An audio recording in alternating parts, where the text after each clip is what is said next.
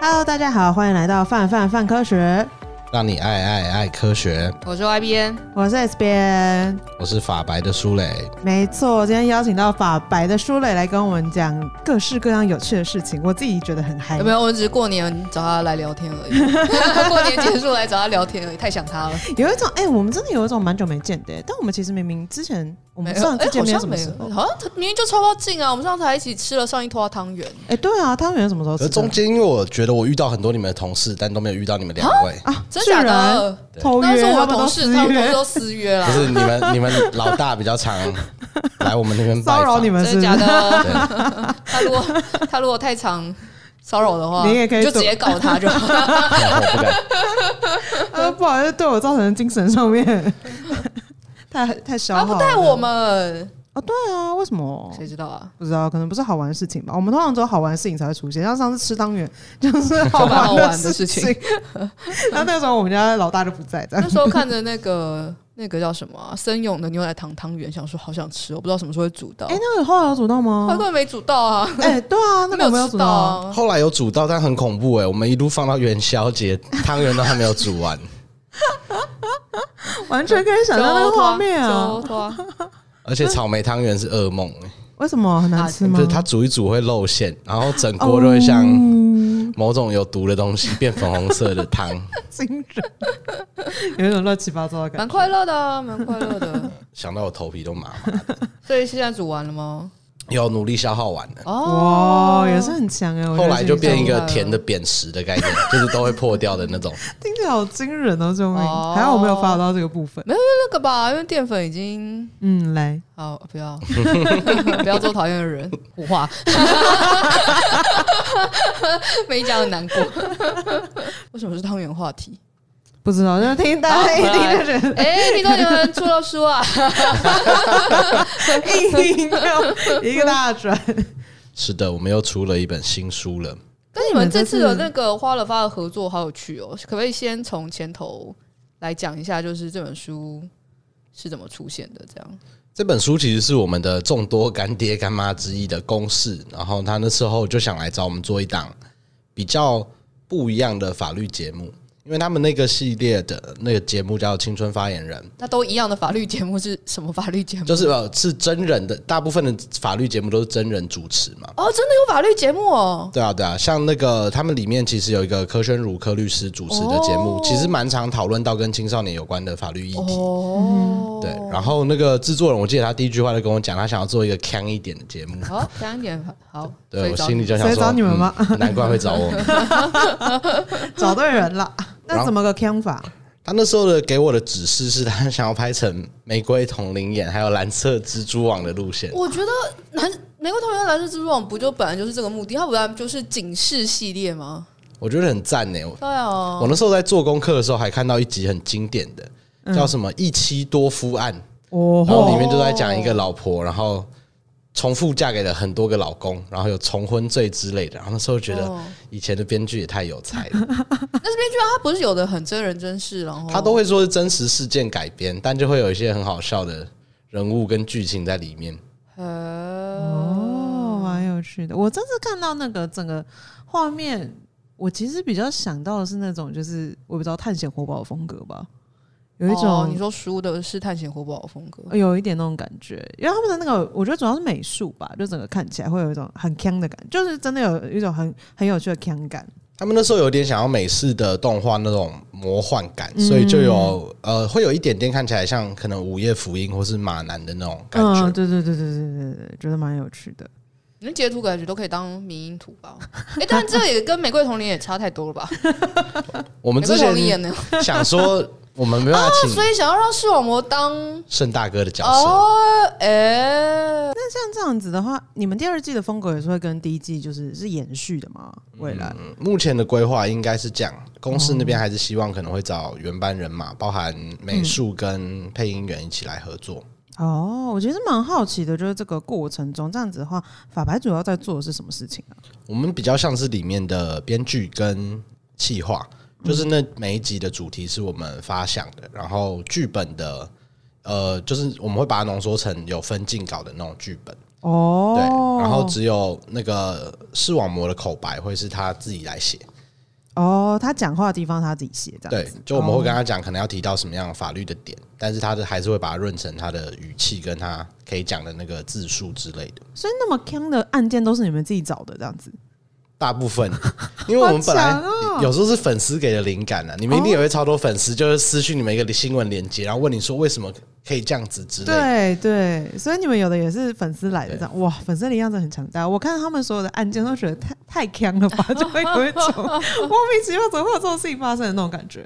乡民是宝库，觉得很赞呢，而且他们的脑袋里面都还存这些资料，因为我会很容易是看完之后我就忘记。来个两个，来个一两个。我觉得有一个还蛮有趣的，是那个有一个是那个小混混的故事，哎、欸，那好像是第一堂课吧，然后在讲说他是正当防卫还是杀人。我觉得这个故事非常非常的酷。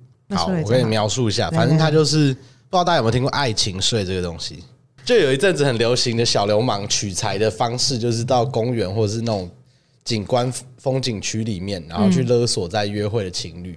哦，然后就他可能会拿刀跟你讲说，你不给我钱，我就要对你跟你女朋友怎么样怎么样之类的。嗯哼。然后后来我们这次的案件就想说，因为他最呃最近讨论正当防卫最凶的其实是那个永夫杀贼案。嗯，就是有一个小偷他进到一个家里偷东西，就刚好屋主回来，然后屋主的老婆是一个孕妇。嗯，然后他们小偷要逃跑的时候，他就跟屋主扭打在一起，然后屋主其实就把他勒住，压在地板上。然后最后，因为可能身材差距比较大一点点，嗯，然后那个窃贼就被勒死了。结果那个屋主后来被判的时候是被判防卫过当，然后被判有罪，但其实罪很轻。但是那时候就是新闻标题一出来，大家就哗然，大家就觉得说我怀孕的妻子，然后那个人又是在我家偷东西的，我一定要保护我的老婆，然后怎么可以判我有罪？我一定是要保护我自己家人呐，我没有要杀他的意思。嗯，所以我们后来就把这个案件。想说稍微改编一下，因为我们发现以前的那种爱情税的案件跟这个其实有异曲同工之妙哦，对啊。然后这次的故事，我们剧本里面它其实描写的就是有一对情侣在风景区，然后约会，就遇到一个小混混要勒索钱财，然后男生一开始想说很乖的去领钱了。嗯，就回来发现哦，那个人对他女朋友毛手毛脚。等一下，他把女朋友放在当地，然后自己去领钱，这样子吗？对对对，就因为那个小混混不让他走，我们 不能一起领钱吗？对，为什么不行？一起领钱我就去报警了。对啊，一起领钱，就小混混可能就没办法出场。你不担心吗？这件事情很莫名哎，那就是你把你的女朋友放在那边跟坏人在一起。嗯，好，对不起。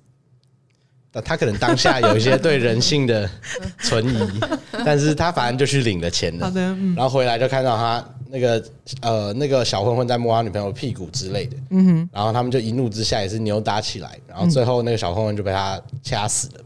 哦，对，然后这个案子其实就是很长，我觉得在新闻上大家会很在意的，就是其实我是一开始我是那个受害者，是，但为什么最后在法庭上我是被告，然后最后还会被判有罪？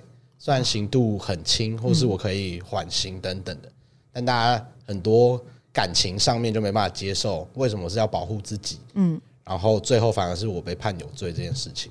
来了键盘判案时间，请问外边觉得这件事情，如果你是人民法官的话，你会怎么看？分割吧，就是他前头被勒索这件事情是被勒索这件事情，他在这件事情上是被害，但、嗯、但在切割之后，他在后面衍生出来的行为应该要当也不到独立事件，但要当成另外一个事件处理。所以在这个事件当中，他有没有更好的选择？他可能是有的，但他没有选那个选择，而走了一条就是相对来说好像也是有不可挽回后果的做法。所以，就针对这个做法，他呃法官这样子判，但是他会那个裁量在他量刑的时候会彰显出来，大概这种感觉。极度理性，然后我 我觉得你完全不在就是一般民众标准值里面。那我要就是代替一般民众发言一下。那针对就是一般民众看到这个案件，我就觉得莫名其妙。今天是我就是我受害耶，就是我又被勒索，然后我的女朋友还被就是人家摸屁股，我只是就是防卫而已。为什么就是最后还要就是质疑我到底有没有做错事情？我们那时候在做资料调查的时候，因为判决里面有讲，就是正当防卫，你照理来讲要选择。可以阻止这个对方加害行为的防卫行为，但你又不能过当，所以那时候乡民都一直在呛法官，他说，所以法官是要每个人都会空手夺白刃啊，或是你一定要会点穴之类的，所以你就可以好想学点穴啊，点穴可能可以解决一些事情啊。对啊，所以他这个点其实你很难去判断当下的那个反应，什么叫做过当，或是什么样的行为是真正可以阻止这个行为，却又不会进一步伤害到那个原本要伤害你的人。嗯，所以这个案子就变成，我觉得很难说法官判的是百分之百对，或是百分之百错，因为他毕竟不是当下，然后没有很多很明确的证据可以显示说他的的动作是像动画一样一格一格一格去分，他说他有没有掐到他的动脉啊，或是他有没有突然目露凶光。虽然他已经像剧情里面，他虽然已经压制住他了，然后他的刀都掉了，那他为什么还继续掐着他呢？你很难去判断。他说他是当下一个盛怒之下就想把他勒死，还是他当下只是紧张，然后可能手脚僵硬更用力之类的。嗯，所以我们的时候在气化这一类的案件，就会觉得像这种很多有争议点，然后会让大家两派吵得不可开交的，就超适合拿来写这种比较 锵的剧情。的确，像这样子的话，就是蛮容易会有讨论的。可是，那你们在思考这样子的，就在写这些内容的时候，是等于是拿过去的真实判例来来写吗？还是算？因为我们这个剧本它其实大概有三个部分啦。嗯，第一个架构就会比较客观的故事，有点像一般我们看新闻报道，就会有一个人进去偷东西，然后最后他跟屋主扭打被勒死这样子。然后另外一个部分会变两边的陈述。就那个被勒死的窃贼，他肯定会还魂，然后说 还魂吗？说他当下哦，或是他的家属就会出来哭诉，说他其实是真的很辛苦，不得已才去偷东西，他其实没那么坏之类的。但那个失手勒死人家的屋主就会跳出来讲说，可是我当下真的担心我老婆的安危，嗯，所以就会变成有两个角色各自讲各自的立场，然后最后一个立场才是刚刚讲，就是会以法官的角色。然后这部分才会是比较像是改编真实案件的判决里面的法官的理由哦，然后就会用目前我们可以得到的证据以及我国法律的规定来告诉他，如果是真实案件的话，法官在这种案件很可能怎么判。然后最后会有一点点类似 Q&A 的概念，我们会丢一两个我们觉得是这个案件里面很争议的点，然后放在里面让观众去。讨论那时候在动画的时候，因为主要是在 YouTube 跟社群上，嗯，所以就会开放有一些留言，然后现动的问答这样子。那大家会认真回答吗？蛮多人很凶狠的、欸，就大大家会真的很进到那个剧情里面。我们就收到超多空手夺白刃的讯息，然后是大家都说什么要去学一阳指啊，就是内功之类这种东西。大家很入戏就对了。我觉得大家真的蛮气愤的、啊。我们那边很多正义勇为、充满正义感的同伴们。但是也有另外一派，因为我们蛮多就是有法律背景的人，就会出来认为，他们切入点反而不一样。他们切入的是刑度的问题。像刚刚雅琪有讲，法官其实可能认为你当下真的超过一般所谓的防卫行为，但他会在刑度有所取舍。像那个真实案件里面啊，那个其实被判的刑很轻，他最后只被判我记得是过失，呃，过失致死吧，然后判了。可以缓刑，然后等于他的有期徒刑大概两个月，可以缓刑，就他不用进去关，然后又可以一颗罚金，所以就会有蛮多人出来质疑说：“哎，你看他其实罪已经这么轻了，而且他那个一颗罚金，哎，他等于缴六万块，然后民事部分，甚至我记得民事的赔偿，他要不要赔那个窃贼？其实那个金额好像也不高，所以大家就会去讨论说，虽然他是偷东西的，那他这样一条命就赔过去了，真的是有这么严重的事情吗？”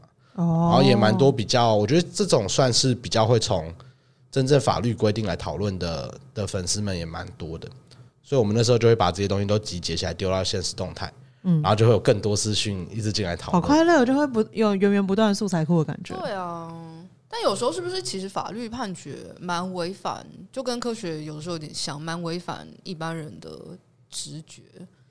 我觉得那个它跟主观感情蛮长都是有冲突的。这本书我觉得里面几乎每一个他都会找到很多一大族群的民众是主观上没办法接受这种案子的，不管是世代之间呐，或是有些伦常观念的概念。所以我觉得法律它恰恰可以在这种案件里面反映出法律的本质啊，就它绝对不是一个呃像 DNA 检测这么精准的一个科学，所以它必须只是立出一个。客观的判断标准，但是很多时候那种主观因素你没办法抓到一个像录影画面那么呃偏向绝对的证据出来，所以我们就会一直希望告诉大家，是我们法律的规范绝对不是我们常常来讲法律是最后一道社会的最后一道底线，或是社会的最低程度的秩序这样子，所以不是说这个判决有这样的判决引起人民的反感情，就是法律不好，法律就一定要修改。但有时候只是当下那个情况下，我们法律能做的就到这样子而已，其他的要靠其他面向，不管是教育啊，或是呃，不管是宗教信仰，或是其他的力量来让这样的事情不要发生，而不是单靠法律就可以解决。就如果寄望就是法律可以解决一些问题的话，那那个世界感觉也是蛮混乱的，好难哦，这件事情好难。那你们在做这个，就是在做这次节目的时候，会在呃怎么讲，在写内容的时候啊，或者是哎、欸、面对不同立场的话，你们就团队自己里面会有不同的方向吗？还是因为大家都是法律人，所以基本上都很？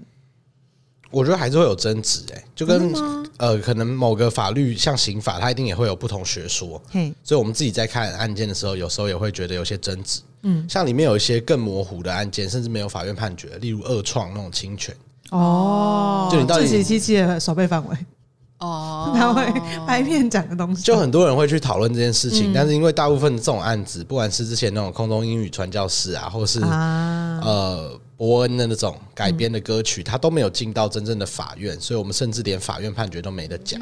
然后那在写那集的时候，大家都超崩溃的，就是查你查了一大堆学者资料，可是他就是分两派，可能一派六十趴，一派四十趴，大家对于那个界限认定的模糊，然后就会很纠结。的确是听起来蛮纠结的一个事。你们在这之前的这节目总共拍了总共多久啊？就是上上映的时间？嗯，我们总共拍了八集，嗯，然后实际在制作的，至少呃，我们写脚本加上制作到正式上线第一集，大概花了六到八个月。哦，所以其实也是耗时蛮长的。我觉得美术那边花了蛮多时间在抓那个精神，他又不希望画面太浮夸，然后脱离真实案件，但是太像那种以前看到动新闻的那种，好像又没有那么有趣。哦，了解。可是像这样子，你们就是因为节目是节目嘛，然后后来就是现这次的那个《What the Father》书出来的时候，就是我们要把它从就是影视作品，然后它再改写成文章，这个过程中有经过什么样子的变化吗？我觉得超痛苦的。怎么说？很像生长痛，而且是长高三十公分那种生长痛，因为它的篇幅第一个篇幅就增加超多了啊。嗯，以前我们一集是可能十分钟的脚本，嗯，它就没办法超过三千字，不然那个配音员念不出来，或是。资讯量都太大，然后我们即便加上字幕，可能就还是短短的。但是我们这一次因为要成册，然后大家都会希望书是稍微有点厚度，没错，拿在手上才有那种我付钱然后买了很多知识的感觉，这样。对，然后它书又会是，我觉得相对于动画，大家会希望它呈现的资讯是完整一点点的。嗯，然后诸多理由加起来，我们后来每一篇在增幅都达到三分之二以上。哇！所以就会放入很多当初动画没有的，不管是法学理论上的讨论，或是更多案件的比较，都会放在里面。所以改写起来超痛苦的。感觉完全是两个极端，因为就是比如说那个刚刚苏磊讲到那个脚本的字数这个部分，就觉得哇心有戚戚焉。因为我们常常我们家自己在做动画的时候，会常常会觉得我 有好多东西想要讲，但我只要超过我就要加钱，或者是我超过我就做不出来。然后你就要把所有东西浓缩起来，就是把最精华部分放在那里告诉大家，这样子，结果反而变成到书的时候，就要完全是另外一个方向，就是要越详尽越好那种感觉，对不对？而且又要有取舍的时候，我觉得有点崩溃，因为我们当初有点像是动画，我觉得像是解压缩以后的那个压缩档，嗯，但我们当初在写每一集脚本的时候，其实都有事前的一些，不管是判决的资料啊，或是一些新闻报道，都有整理一个很 rough 的原始档在那边，嗯，但后来发现，哎，我们好像没办法直接把这个原始档拿来出书，所以就变成我们要先把这个解压缩档解压缩以后，变成超多原始档，然后再想办法把它编成。比较适合阅读的逻辑，或是你还是要取舍，就可能是原本的档案带一万字，嗯，但我们每一篇又发现我们只能放五千字，那你要怎么把东西浓缩在这里面，它又不会到太难变成教科书，人家不买这样？我觉得这次蛮挑战的，跟我们以前出书的方向不太一样。哦，之前的话也有出过好几本书，有什么法律白话文小学堂啊，然后召唤法力啊，然后台湾法律这样子，就感觉这一次的形式跟之前其实差蛮多的。之前比较多是都是内部在撰写，这样对不对？对，我觉得之前第一个是我们呃原本要改写的作品，本来就是我们自己的作品，例如是网站上的文章，然后是社群上的贴文，像是台湾法律，其实就是 IG 上历史上今天的真理。然后小学堂的时候也是网站上的文章的整理，所以那时候相对的方向比较明确。然后那时候的编排我们也是比较传统，哦，就民法的就写一栏，或是跟人权有关的写一栏。然后历史上今天更一致，它就是它 就是每一天的，对，它就是历史 农民历的概念。对，但这一次的时候，我们就在想，那到底这本书深度要到多深，跟呃受众是谁，其实就花蛮多时间在考虑。因为它动画，大家可能一开始以为会是蛮年轻的。受众，嗯，但我们后来发现，因为它案件的类型，它其实成人取向蛮重的，非常玫瑰童林演的方向，就是要放一个红色的 R 在右上角那样子。哦，所以后来年龄反而就要往上调一点，这样子。对，那年龄往上调了，那我们的资讯量就可以更大，但是要塞到多少可以让呃我们想要的那个 TA 能够接受，又又要有点取舍。所以后来这一本，我觉得是比较像是我们重新再撰写一本书，而不是像之前比较偏向统整跟重新编辑的规划。哦，反而是有点从零开始的感觉，也不到零啦，就是但是要就是其实后面要做的功课其实蛮多的。嗯，其实蛮好奇啊，那这样子的话，就是在因为你们最近开始有各式各样的签名会嘛，对不对？那在签名会之前，你们对于你们读者的想象大概是什么样子的？我原本。呃，一开始照动画时候的想象，跟我们自己常在社群跟我们互动的粉丝，我觉得大概就是跟我们年纪差不多，嗯哼，然后或是高中要升大学的这个族群，十八到三十，这个是大众，嗯。但签名会来的时候，我们就发现好像不是这么一回事。哎，真的假的？因为我们有妈妈带儿子来，在台南的时候，哦，然后也有的看起来是呃，他小孩自己不能来，但是是爸爸来。然后很认真的跟我们讨论里面一些可能跟学小孩在学校里面的关系、法律关系或者遇到的问题，所以反而接触到一些家长的意思。哦，那那我蛮好奇，就刚刚那对母子的话，那你有跟他们多聊吗？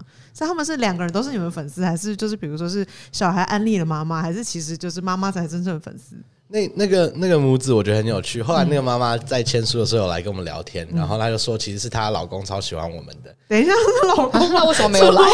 对，老公好像要上班，但是哎，他就觉得那应该带小孩一起来看看书，因为他可能原本是我们其他平台在听法克电台或者是其他社群上看到我们，然后这次他觉得哎，刚好我们有实体书的发表活动，他就过来顺便带儿子来看看。哦，蛮好。儿子多大？十岁、十一岁吧。哦。有一种国家未来幼苗的感觉，从现在幼苗还不太确定发生什么事情，也有可能搞不好他知道发生什么事情。我们就很紧张，很怕尬拍那多少岁。这个现场对啦，哎，等下会吗？你们有在那边说很多乐色话吗？乐色话还好，但那场的讲者是悠悠跟洛伊，洛伊就是一个脏话会连发的人，嗯，所以当当天的游戏规则是，洛伊只要一讲脏话，江浩佑就要拿保特瓶敲他的头。哇，那他那天有被打很惨吧？有略那个次数有慢慢降低，慢慢降低，他有找到那个 tempo。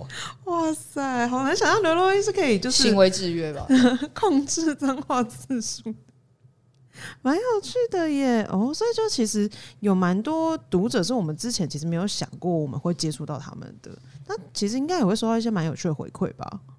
我觉得实体活动特别多，嗯，因为我们我我觉得我们算蛮爱办讲座了，以我们的 办的非常频繁，每次看着你们都觉得有一种佩服的心情油然而生的感觉。我们每次办完都又后悔又觉得有趣，是因为实体活动的观众，我觉得都会超出你的想象蛮多的，嗯，就大概都会有六七成是你可以想象，就你看到他，你就知道他可能在这附近是要来参加法白的活动的。啊，就符合我们从后台看到的社群数的数据里面看出来的年龄啊，跟性别比例，嗯，但每每来实体活动都会有一些出乎意料的观众，嗯，例如他可能会是呃从南部上来台北参加活动，是真爱耶！天哪，对啊，或是他对那一题的主题真的非常有兴趣，嗯，或是那一系列的，他就会例如我们四场售票活动，他就会四场都来，哇，太暖心了吧！天哪，我们家的我们家的读者有这种感觉吗？其实也有，很想说好久没有办实体活动，对，突然觉得好像。但我上次去参加他们家签书会的时候，都觉得很赚，因为可以有好多签名啊。对啊，因为你们每次来一千就超爆多，但看来好像这系列没什么。上次对啊，上次哎、欸、哪一本？第二本召唤的时候超多，啊、超多，那一打开满满都是，然后就很快乐，好像 好像在排那个偶像，但又你又不用每张去抽那个。嗯，好像那种男团的感觉，让他们就这样子这样做一排，男女团这样子，好快乐。这这没有这么多，是不是？这次主要写的人比较少，大概六七个，但还是对出版社来讲比较少，还是很多。对出版社来说还是蛮多的。出版社的困扰点是什么？就像我们去外县吃，那个车马费就要筛选一下，大家要分批去，不能每次都六七个作者去，那个高铁有点惊人。所以你们会你们怎么分配？像这个东西，你们会怎么？呃，我们签书会还会都还是都会有一个主题啦。像上次可能是讲刑法有关的，那就是悠悠跟哦，上次讲性骚扰。所以就是悠悠跟珞亦去，然后这一次要讲二创，然后我们这次在台中就会邀请韩景跟我一起过去。哦，对啊，所以就会看看这次想要讲的主题跟我们其中几个大家不敢讲我们的专业啦，就我们比较常在写的内容范围比较相关，就会找我们过去。你们签书会还有几场啊？表定是剩下最后一场，表定吗？对，但是有可能会热情加开这种感觉。对，如果反应好的话，我们要如何 才可以反应？就是给大家知道，就是比如说大家去出版社敲碗是有用的吗？是有用的，呃，买书更有用，买书更有用是吗？那这个地方就是公关时间，大家已经听到了，买书啊，很有用，开始置入各种连接在台北也需要有厂，然后资讯栏就放满了连接这样。哎，你们真的台北有厂吗？台北其实有，呃，可是就崩溃的书展，我们原本在书展有有讲座，超难过，而且我们被 can 两年。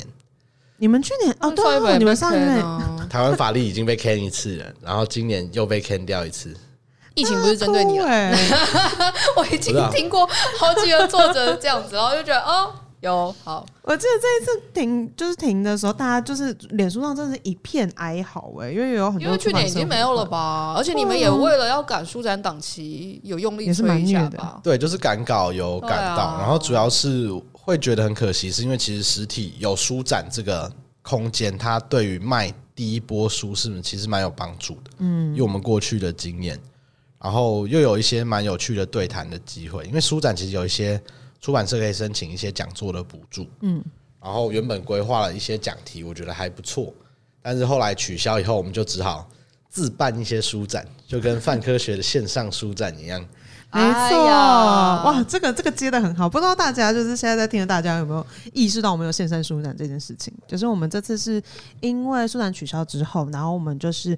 诶，找了非常多的就是出版社的伙伴，然后在我们的网站上有个小小的策展，其实也不小，我觉得其实蛮大的。我们有大概五十五十个出版社伙伴，哦，然后有很多，主要是书单。我觉得书单这件事情真的很诶，你们没有诶，说到这个书单，书单 要一下书单。好了，我先为您解释一下什么是书单哈，就是呢，就是书单，它基本上会是一个主题，然后我们会找就是各种就是诶，我们之前的伙伴呐、啊，然后可能是出版社，然后可能是作者，他可能会针对这个主题，然后给你一些就是你可以读的书。比如说像是诶，二零，比如说二零二零年，它可能是跟疫情相关，它可能就会推荐十本然后跟疫情有关的书这样子。嗯，那我觉得法律的一定不知道，我光我觉得刚刚是一个 case 大概就可以有十本书，光是他们家的书就快要可以自己有个书单，我们就为您有一个法白专区，法白书单，就这边而且连账号都有了，晚点就传链接给您了。这超不要脸，然后有十本里面有七本都是我们自己的 书，没有问题啊，我们就是这样。那我们好朋友是拿来干嘛？就是，可是你们这次是不是没有跟我们要书单呢？还是我们又漏信了？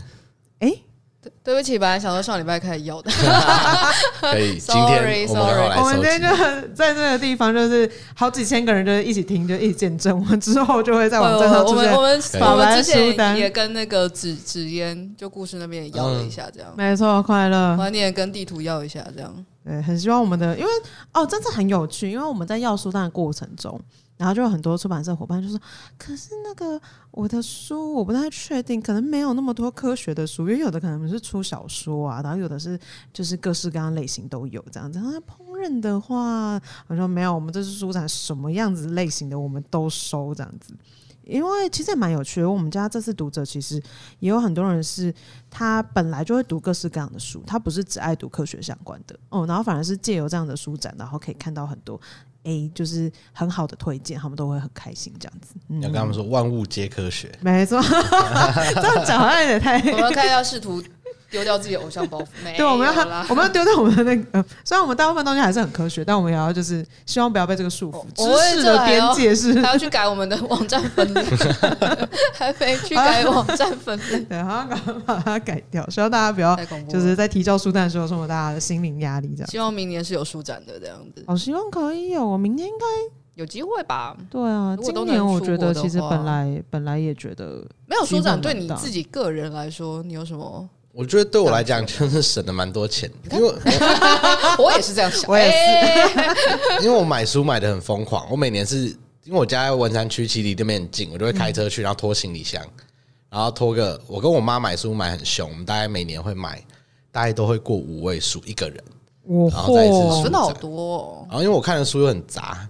就买一堆漫画，然后杂志之类的，所以每年今年就是连两年都少了，我就会觉得有点难过。那你有把你有报复性消费到其他平台上面去吗？我的成品跟博客来都很快达到会员资格，才开头啊，今年才刚开始啊。但我也的确就是每年这个时候我会爆买一波哎。但我开始我开始进行了有电子有电子书就不买实体书的。政策之后就会去书展，就会绑手收哦。我书展还是会买很多，然后后来，尤其是后来他们出版社有有那种就是存怎么讲存折式的那种，对对对对对对，那种我也是。对啊，我就是买起来，可以一次买一百本啊？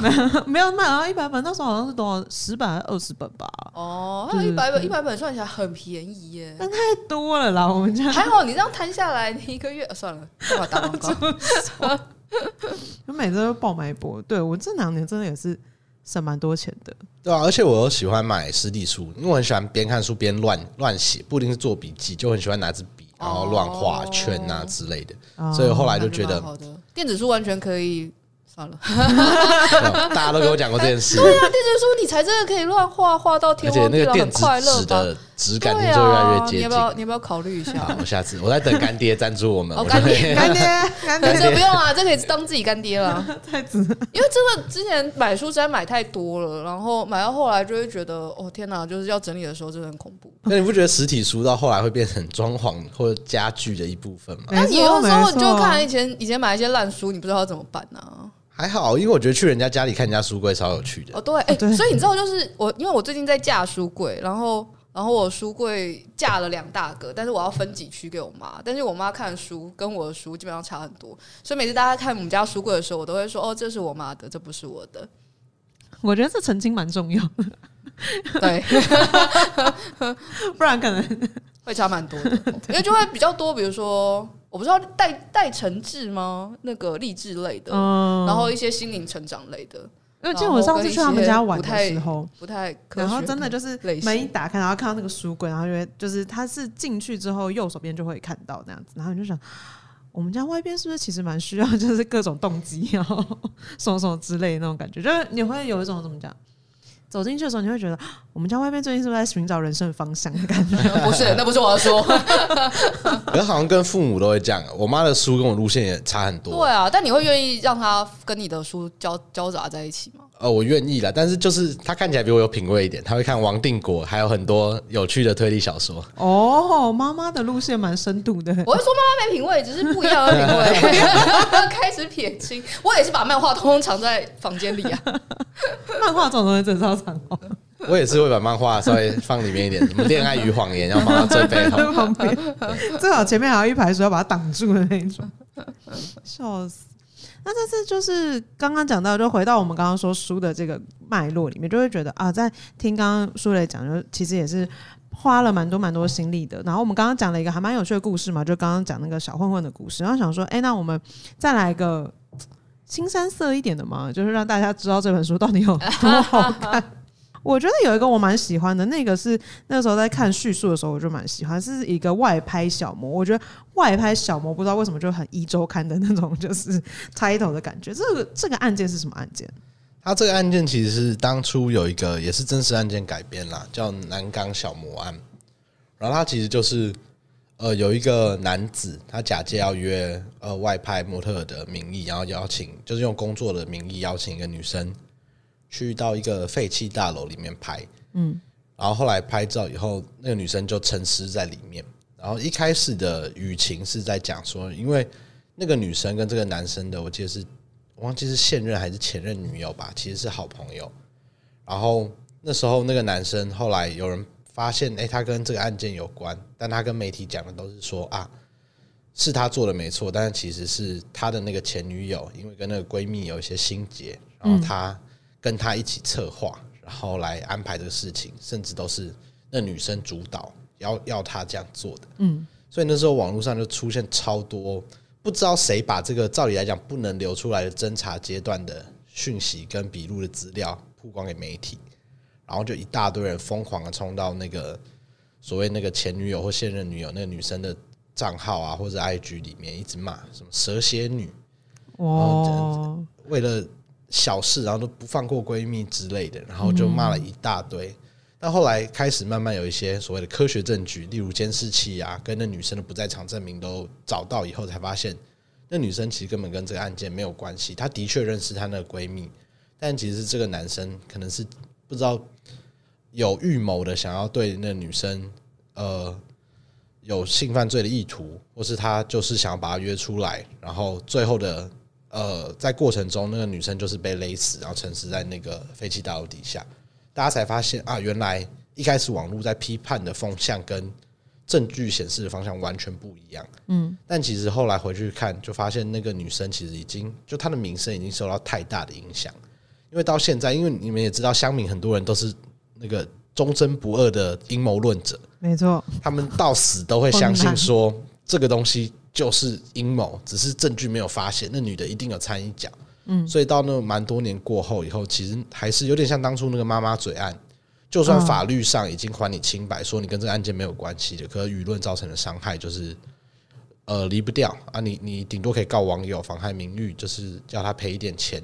但是你其实在这个社群时代上面，对你造成的那些不好的评论，已经有点类似洗不掉的概念。然后我们那时候就觉得这个案子很有趣，所以就把它改编成这一次的案件。中国之前也有一个那个清华清华学姐，然后哎，你有听过吗？呃，那你有听过吗？社会性死亡的那个不知道哦，就是呃，中国有一个。应该记得是清华大学，然后有一个女生在食堂里面，然后跟一个男生擦肩而过，然后那男生是新生，然后结果他就指控他就是他摸他，就是性骚扰他，摸他屁股这样，然后也就是在社群媒体上面很大剌剌的说，一定要让这个男生社会性死亡。就是要让他没有办法混下去。应该说前头大家就会跟这个女生去骂那个男生，嗯、觉得就是你有做有有做，你为什么你凭什么不敢承认？然后你就道歉就好了，你为什么不做这件事？然后结果后来就是看了监视器才发觉，他们其实其实只是擦肩而过。然后女生哎、欸，其实她并没有被摸，然后就风向又整个反过来开始去起底。那个所谓的清华学姐，她是怎么样子考上大学的啦？她长什么样子啊？然后就是她什么不要脸啊？怎么可以就是反过头来就是哇、嗯？对对对，但是转很快，你就觉得哎、欸，这件事情的嗯核心好像已经不是到底这两个人谁对谁错，而是当大家抓到了，很容易就会是看到了风往这边吹，你自以为的那个正义，你去做了这件事情，但其实这件事情不论他。事实怎样，他都会对里面的人是造成伤害的。嗯、然后，尤其清华，呃，在中国这个事件那阵子，去好像去年年底闹得蛮大的。然后就看到风整个从这边，然后再吹到另外一边的时候，然后这两者之间的反差，你就觉得哦，这件事情真的很恐怖，真的是很可怕哎。可是其实也会蛮好奇，说像这样子，那时候在留下各种评论网友，他们到底是怎么面对？我不知道，我就觉得，如果说我自己的话，我就觉得那个认知上面会有很大的落差。就如果原本假设我原本是觉得这一方，然后我后来发现，哎、欸，证据出来的时候又往另外一方的时候，我就觉得那个过程中你应该要花很多力气说服自己吧。你应该把事情归到外部原因，事情就、哦、就就会结束了吗？嗯，觉得很难呢、欸。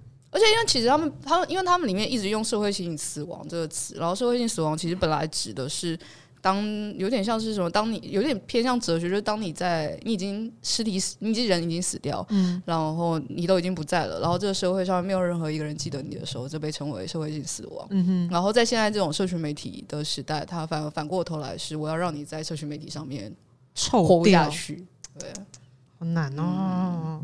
而且我觉得这种案子，它其实这次还是比较惊悚的事件，因为有就是死人嘛，对对对对，然后是杀人罪。但其实像最近的，不管是性骚扰案啊，或是之前那种呃各类型可以网络公审的案件，其实都会有这样子的问题出生。所以它其实讨论的面向就很多，包含言论自由的界限啊，然后或是你这样子去做评论的人，到底需不需要负担法律上的责任？然后还有那有没有什么样，不管是公开道歉啊，还是什么样的方式可以挽回这样子的人的名誉？但我觉得后来。目前在法律制度上面，它其实是跟不上所谓社群媒体的发展，然后跟言论的限制的。因为其实蛮多，就假设今天有一百个网友留言，难道他们都会有罪吗？或是他们讲的东西可能是他们接收到的，他们认为是真实的资讯？那你真的要去限制他的发言吗？就会有蛮多不同的讨论。所以我们也是觉得这一题很值得拿出来让人家吵。所以在社群媒体上面的讨论跟风向。会影响到法官的判决吗？或者是如果再更往前一点，比如说媒体先对于这个案件的一些可能 maybe 是主观性的看法，会不会回过头来有机会可能会影响到法官的判决？呃，我我蛮相信我国法官或是就是有受过专业法律训练的人，可以蛮客观的去判断，但我不敢讲一定，因为毕竟法官也是人。你今天如果社会上有太多东西，呃，或太多声音的话，不能说法官一定会受到那个声音的风向去做判决，但一定会影响到他去看待这个案件的一些角度，或是会让他花更多的时间去检视证据，因为可能会让他觉得，嗯，这么多人都这样讲了，好像可能没那么单纯，他就要花更多时间去证据调查，去在法庭上多询问更多问题，所以都会造成一些在判决上的难度了。特别是如果是检察官的那个阶段，在侦为什么会有侦查不公开这个概念，其实。呃，以前都会蛮怕是那个会导致啊，我新闻先报，那、啊、可能犯罪者还没抓到，或是程序还跑到一半，就有人先跑啊、脱产啊等等等的行为，嗯，所以会有这个制度在里面。但现在反而更多的原因是你如果在侦查阶段就公开了，但那还是在调查，没有一个确定的程序，你其实可能会导致里面涉及到的人，他可能是证人的身份，但是人家就觉得他是被告等等的。会有蛮多在呃诉讼或是起诉程序之外的一些负面影响哦，对啊，但这个就是大家都会说这是一个谜啊，就是大家都说侦查不公开，法律也这样规定的，但就是会公开到底是为何？但就是会有人拿到资料，然后你就就不知道到底是从谁喂给媒体的等等的，反正就是大家都觉得约定俗成就是一个罗生门，但我觉得因为。近年来越来越多这种案子，然后它反而会衍生出案外案，就是因为这些流露出来资讯，像妈妈嘴的，它很多生意啊，或是个人名誉跟甚至生活都会受到蛮大的影响，所以我觉得大家有越来越重视这个，呃，至少在侦查的过程中，不要让太多的呃资讯提早泄露出来这件事情。嗯，我以前也会蛮惊讶，是因为。常常会看怎么说？看一些可能呃连续剧或者是美剧、日剧都会有呃，比如说像《法医女王》那样子，就会是他验尸的一些结果跟后头知道的一些真相，回过头来可以去辅助法官做判决。嗯，但在看这些的时候，你都会觉得，诶，法官既然看到这些证据，这些证据就眼睁睁在你面前，你不参考。是一件很奇怪的事情，是。但后来的确，我们之前合作的专栏看到有在讲，就是呃，法律上一些争议能不能用科学解决的时候，去谈到就是法庭当中的鉴定制度，才知道就是哦，原来其实科学证据在用作判决的时候，并不是我们想的那么简单，就会是科学证据铁铁铮铮在那里，就是一定得要参考，然后得要用它来做就是衡量或是判决。因为像最近又有。呃，讲到鉴定，就是那个沙井案，嗯、南铁沙井案，其实二审又整个翻盘嘛。嗯，那大家都是在纠结那个医师他做的那个鉴定的，到底是不是符合呃标准的鉴定程序啊等等。所以我就觉得，他就恰恰可以看出是，其实就像雅琪讲，科学也没有那么一定的准确，它只是能够提供你越来越多因素，让你去更全盘的去判断这个案情。但是我觉得，就是只要是判决啊，是人做成的，或是未来可能用电脑做成的，我觉得它一定没有所谓的上帝之眼，它一定不会是完美的。所以我们目前能做的只是像我们出这个书，我觉得为什么要让大家吵起来？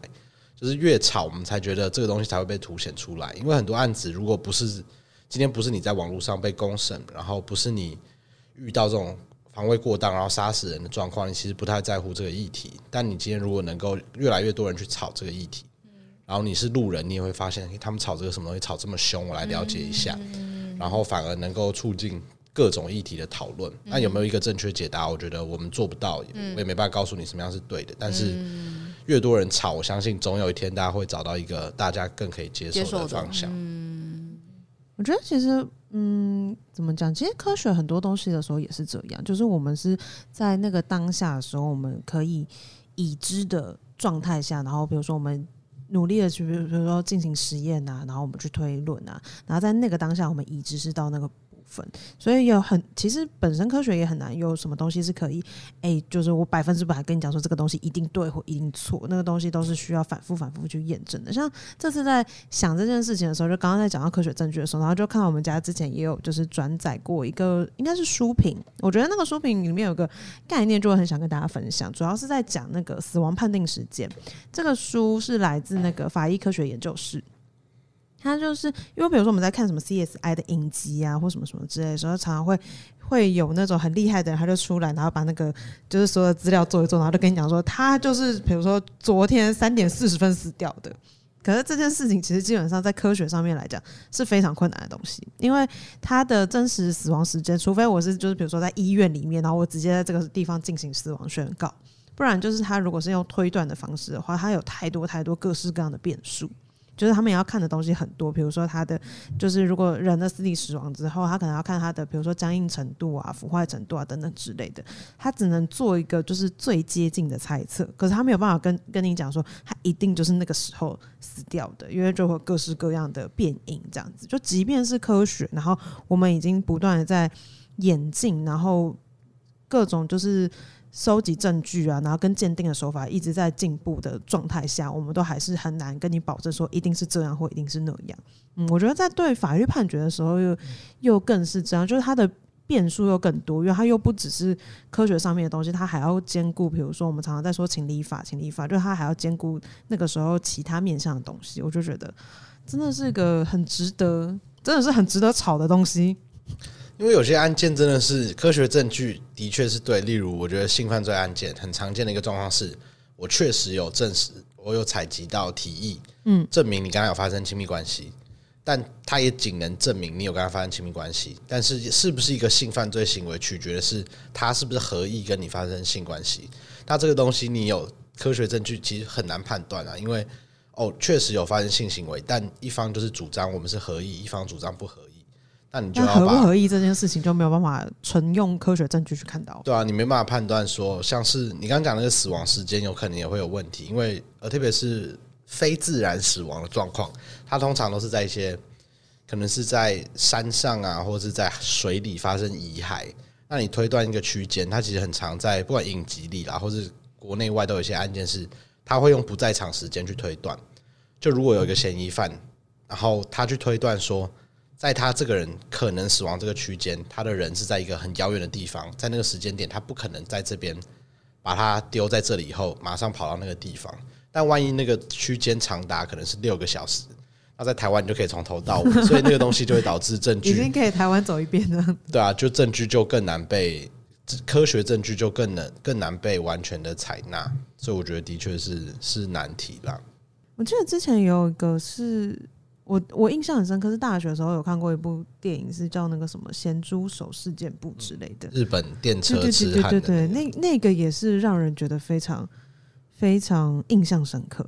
对，就是怎么讲？因为我像比如说刚刚在讲到这些东西，然后其实也会提到，就比如说无罪推定的概念等等之类。然后可是怎么讲？在在看到真实的案件之前，对我来讲，无罪推定它比较像是一个课本会考的概念。嗯，然后可是你要真的在面对一个案件的时候，用那样子的心态，然后去看它，我觉得是非常非常困难的。然后大概也是为什么这样子，所以无罪推定才这么重要吧？因为我觉得很多时候，如果你有先入为主的观念的话，它会省略掉很多，不管是在侦查或者审判的过程里面。然后像是我觉得性骚扰这种，真的是不管是那个电影里面在电车上的那种东西，有时候你就真的是死无对证。然后台湾遇到蛮多的是在夜店。嗯，就是通常都是这种人潮很拥挤的时候，然后通常大家都是很多人在那边，不一定有人会很清楚的目击两个人之间发生什么事的时候，也蛮多会性骚扰案件会跑出来，就会有人觉得说，哎，他就直接跟夜店的人营业人员讲说，哎，这个男生刚摸我，嗯，然后我现在要去报警，然后要提告，所以你帮我留住他等等。但去了以后会发现啊，完蛋了，那个角落刚好是没有摄影机的地方哦，死角。对啊，那对于那个男生，如果他真的没有动手去摸那女生的话，他一定会觉得很闷。但是当下如果女生坚持要提告的话，对他对男生来讲就是好，我当下要不要就跟他道个歉，或是如果人家要和解，我要不要直接看多少钱我赔给他？嗯，因为万一真的要上法庭的时候，万一最万一到时候我真的被判有罪的话，其实对我影响更大。嗯那那个反而就跟事实上到底有没有发生这件事情，有时候没办法直接判断出来，然后或是诸如此类这种在比较隐秘场合或是很难直接肉眼可视，或是一一大堆人公共场合发生的事情，我觉得都会如果没有无罪推定的话，那会很可怕。嗯，光是光是连大家都看到这件事情，社会性死亡，其实也还是会还是会有那个。还是会有很多那个错误的地方，因为像之前之前我们呃可能性调查所的时候，没有一起做过一个影片，就在讲错假记忆这件事情，就会是其实有太多东西都可以诱导我们，就是我们很容易，我们其实很比我们想象中的更不可靠。我觉得人类的记忆实在是充满 bug，就会变成是我有的时候是我可能用字，我用了不一样的字，然后你就可能。对那个案件的严重程度，你可能就会有不一样的感觉。然后或者是有的东西，虽然你其实一直没有，你其实没有看到，可是我只要一直告诉你那个故事，或者是给你一些就是提示或暗示，然后你就会开始在大脑里面自己拼凑。我好像曾经看过这个东西，然后我又怎样怎样怎样。每次只要想到这件事情，我就想说，我们的人证这件事情真的是。而且我觉得一般生活中就蛮常遇到。如果你今天假设我今天我很信任雅琪，嗯，然后我然后我知道雅琪是个记忆力蛮好的人，嗯，所以当他今天跟我讲说，哎、欸，有啦，我们上次去吃汤圆的时候，我有遇到那个谁啊，我们有聊到一个合作案，你说好啊？那 然后 立刻对，然后然后假设这样子，我可能就会被说服，就想想，哎、欸，好像真的有这件事情哎、欸，但其实可能当下。嗯，只是想要补一个合作案。我们之前有跟他谈过什么合作案，他跟我们说好的。我不知道，先呃，你上次说我们要一起做《玫瑰同林》演的，都 没没这回事。就是有时候你很容易稍微，你有时候可能就是要避免尴尬或干嘛，就人家跟你讲一件事情，让、啊、你忘记讲下去，对，你会顺着把它讲完，假装你记得。所以我后来都说，哦，我们再寄个 mail 给我，再传个讯息给我，笑死。对啊，我就觉得这种事其实日常生活中蛮常发生的，发生的确是。对啊，就是如果在日常生活中那么常发生，就是我们其实，在面对一些案件的时候，其实也可能会有这样子的情况。所以我真的觉得，有的时候在怎么讲，在面对法律的东西跟面对科学，我觉得其实对我来讲，有些东西蛮相似的。就是你在知道这个怎么讲，你在一开始看到这个陈述，或者是诶新的研究，或者是新的案件的时候，我觉得第一件要做的事情其实是停下来。就是先对，先等一等，先想一想。这这个等一等跟想想是两个礼拜，就是你哎、欸，这真的很重要，很需要。就你当下真的不能有反应。对，就是要，就是压制自己，因为你就是首要的一定是先，比如说以法律案件来讲，就我一定就是立刻找坏人嘛，对不对？然后如果是以科学来讲，就会常常是，哎、欸，我今天这个。就是研究听起来好像很厉害，然后我就要把这件事情告诉所有人，类似这样。那其实第一步要做的事情就是先停下来，然后有一些东西是，哎、我是不是真的完全了解这件事情？那我的了解程度是不是真的可以去评论这件事情？我觉得那都是非常重要的事情。我也是看法白才知道，我觉得真的觉得，真的是法白这几年，我觉得感觉真的差蛮多的。因为以前大家都会觉得，而且现在其实有这种氛围，就是我要告你，我要上法院这件事情是很恐怖的一件事。但其实你理解之后，你觉得不论是会上法院，不论是被告还是还是怎样，你其实大概理解这个制度，在最终判决出来前，先不要妄下。判断，然后在这判决出来后，也要去试图理解为什么为什么法官这样判，你往下是不是该再去申请其他申诉或是救济管道？嗯，结论是多看一下法白啦。有人生 level up 的感觉，跟多多买法白书啦。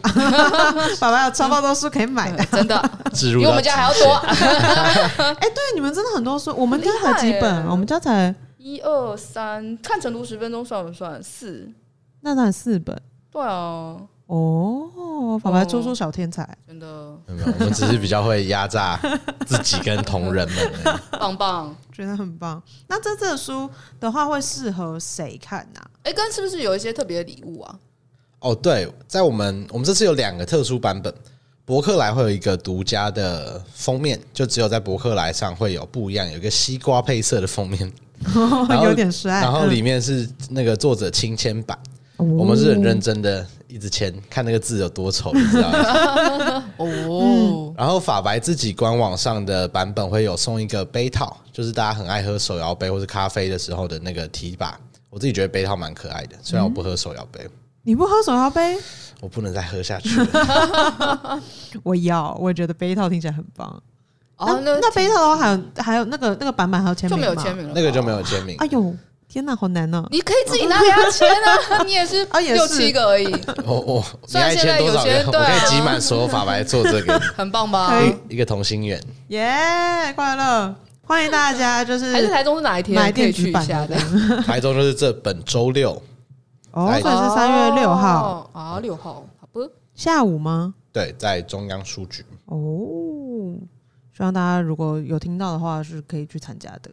也是希望之后还有更多就是相关的活动。我是觉得法白的，就是除了书之外的各式各样的讲座活动，我都觉得蛮精彩的。对对对，那非常感谢舒磊今天带来这么多法律知识，以及就是玫瑰同龄也办的就是社会案件这样子。那希望大家听完这集都有些收获，然后跟如果对于相关内容有兴趣的话，我们也会把一些链接放在我们的资讯栏。那如果有兴趣的话，都可以买起来哟。好，那我们这集就到这边结束啦，我们就下次再见喽，拜拜。Bye 以上就是本集科科聊聊的节目内容。另外，为了感谢广大读者，泛科学在十周年之际开放官网新功能啦！只要加入免费会员，你就能留言评论、自定追踪、点击光点，还能获得好玩的知识成就，升等练功。